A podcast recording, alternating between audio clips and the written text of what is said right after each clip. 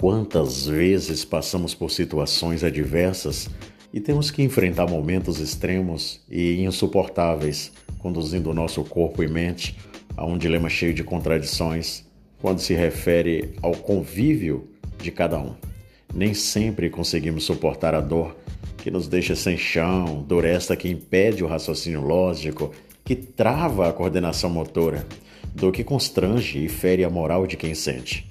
Nosso cérebro passa os comandos a cada músculo, órgãos, entranhas, medulas, veia sanguínea e o corpo por inteiro funciona através dessa ligação. Mas chega um determinado momento que a mente cansa, o corpo sofre, a alma entristece e, em vários casos, desfalece.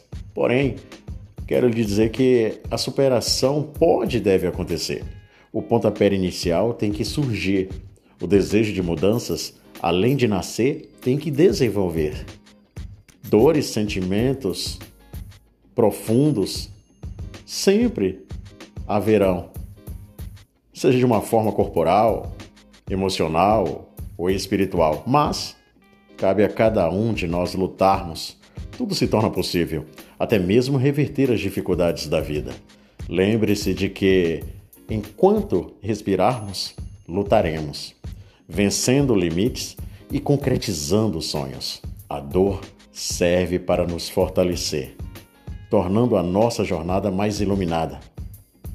E não se esqueça, supere a dor, seja qual for, com sua cabeça erguida. Você é especial.